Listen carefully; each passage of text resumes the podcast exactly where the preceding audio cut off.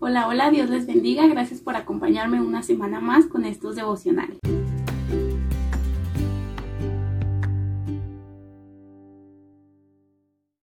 ¿Qué les parece si iniciamos con una oración? Señor, te damos gracias en esta tarde por la bendición que tú nos das de poder estar aquí, Señor, escuchando tu palabra. Gracias, Señor, por este tiempo que nos permites estar pidiéndote que seas tú, Señor, hablando a través de este mensaje, Señor, seas tú uh, tocando nuestros corazones, que podamos recibir de tu palabra, Señor, y que la podamos poner en práctica. En el nombre poderoso de Cristo Jesús. Amén. Bueno, pues el día de hoy quiero compartir con ustedes un pequeño devocional que lo he titulado Él es mi escudo. Y para ello les voy a invitar que me acompañen a darle lectura a Proverbios 30. Solamente el versículo 5 y 6, pero ahí en casa ustedes pueden darle lectura a todo el capítulo, es el capítulo 30. Dice el versículo 5 y 6. Toda palabra de Dios es limpia y Él es escudo en, a los que en Él esperan. Perdón. No añadas a sus palabras para que no te reprenda y seas hallado mentiroso. Quiero enfocarme eh, especialmente en el versículo 5 que dice, Toda palabra de Dios es limpia. Él es escudo a los que en Él esperan. Eh, y por, lo he titulado, como les decía, Él es mi escudo. Y al leer este versículo 5, en la segunda parte dice, Él es escudo a los que en Él esperan. Y ponía yo a reflexionar sobre la situación en la que estamos viviendo actualmente con todo lo de la pandemia y, pensaba yo, Él es escudo a los que en Él esperan. Y no sé cuántos de nosotros estemos esperando, estemos confiando en el Señor. Uh, hay una frase que, que dice es, mi papá con frecuencia, suele decirla mientras predica, suele decirla mientras habla con la familia, e inclusive en, mientras nosotros estamos hablando y toca algún tema, es una frase que él suele decirla con frecuencia. La frase es, nuestra vida en Dios está segura. Y, y me ponía yo a pensar ¿Cuántas personas no habrán perdido esa confianza en Dios en, en, estos últimos meses? A lo mejor ya en este año porque iniciamos, bueno, nosotros aquí en mi país iniciamos la cuarentena como en marzo del 2020 y ya ahorita estamos pues iniciando febrero y, y me ponía yo a pensar cuánta gente no habrá perdido la confianza de, de, decir, no, pues total, ya, ya me enfermé, ya Dios no me cuidó, o, no sé. Pero, ¿sabes que Lo grandioso es de que Dios siempre está orando y a lo mejor digas tú, bueno, pero es que yo ya me contagié. Bueno, pues sabes que es a lo mejor si Dios lo ha permitido es porque tiene propósitos que cumplir. Mas sin embargo, eso no quiere decir que Dios nos ha abandonado. A lo mejor puedan decir ustedes, bueno, pero es que yo conozco a fulanito o a fulanita que se murió porque le pegó el virus y eran cristianos, ok. Hay que recordar que todo lo que, lo que pasa es porque Dios lo permite. Y si Dios así lo permitió es porque Dios tiene unos planes que cumplir. A lo mejor se puedan preguntar, bueno, pero ¿qué planes pueda cumplir si la gente se murió? Bueno, no sabemos qué, la situación en la que se encontraban. Hay que recordar que, que Dios no nos da más cargas de la que nosotros no podamos soportar, ¿cierto? Entonces, pues si Dios así lo ha permitido es porque Él ve que a lo mejor nosotros no vamos a poder soportar lo que se venga en un futuro.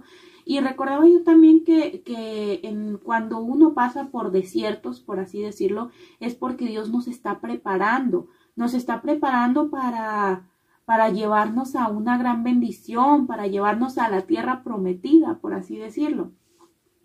Y a lo mejor ustedes digan, bueno, pero, o sea, ¿qué será esta tierra prometida en esta situación que estamos pasando en este desierto a nivel mundial? Sabes de que yo no sé ustedes, pero yo creo, ¿verdad? Conforme a lo que hemos estado viendo que está pasando en el mundo, podemos darnos cuenta de que estamos viviendo los últimos tiempos. Y pues qué bendición que estamos vivos, qué bendición que, que podemos aprovechar este tiempo para, para preparar nuestras vidas, para poder llegar a esa tierra prometida.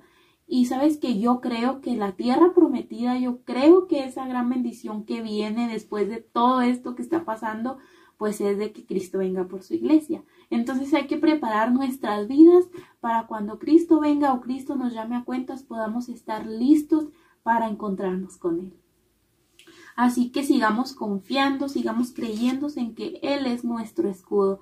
Y hay que recordar mucho que nuestra vida en Dios está segura. Así que si conocen a alguien que ha dejado de creer, que ha, que ha dejado de confiar, perdón, pues hay que motivarles para que puedan ellos seguir creyendo, seguir confiando en que Dios es fiel y permanece fiel, no nada más por hoy, sino que por siempre, porque Él es el mismo de ayer, de hoy y por los siglos. Hay que seguir nosotros creyendo, confiando en el Señor siempre. Y pues como nos dice este versículo 5, Él es escudo a los que en Él esperan. Así que esperemos en Jehová para poder recibir nuevas fuerzas, para que Él pueda ser nuestro escudo. Pero qué tan importante es esto de que nosotros busquemos a Dios con todo nuestro corazón todo el tiempo, de que nosotros cada día apartemos un tiempo para para confiar en Dios, para pedirle que nos dé de su gracia, que nos dé su sabiduría y que nos ayude a poder permanecer fieles a Él. Porque a medida de que nosotros le busquemos, Dios va a ser ah, fiel para con nosotros. Porque si yo no lo busco, pues ¿cómo espero recibir una bendición? ¿Cómo espero ah, que Él sea mi escudo? Bueno, a lo mejor y sí, ¿no? Gracias a su misericordia.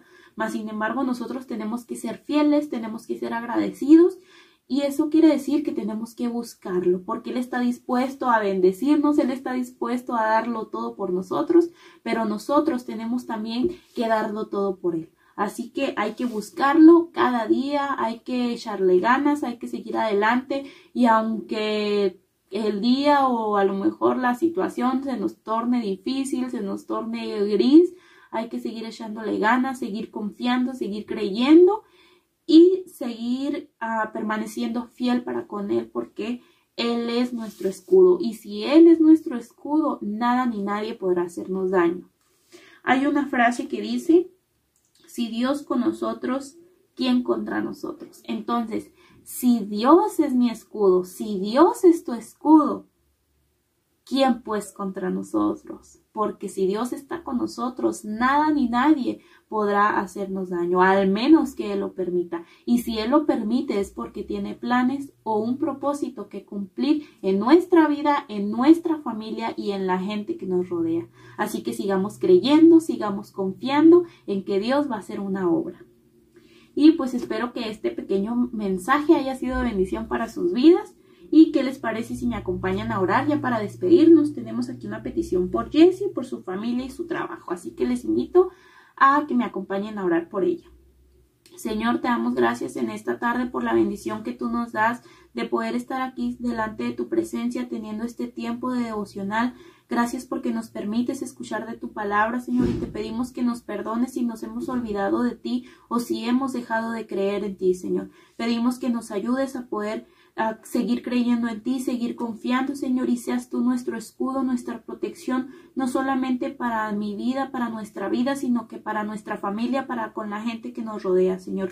Pedimos por la vida de Jessie, seas tú obrando en su vida, Señor, en su familia, seas tú fortaleciéndoles, dándoles la fuerza que sus vidas necesitan, obrando, supliendo todo lo que ellos pudiesen tener. De igual manera, te pido que seas tú, Señor, obrando en el trabajo de ella, seas tú dándole gracia, dándole sabiduría para que todo lo que ella emprenda sea de bendición, sea prosperado por ti.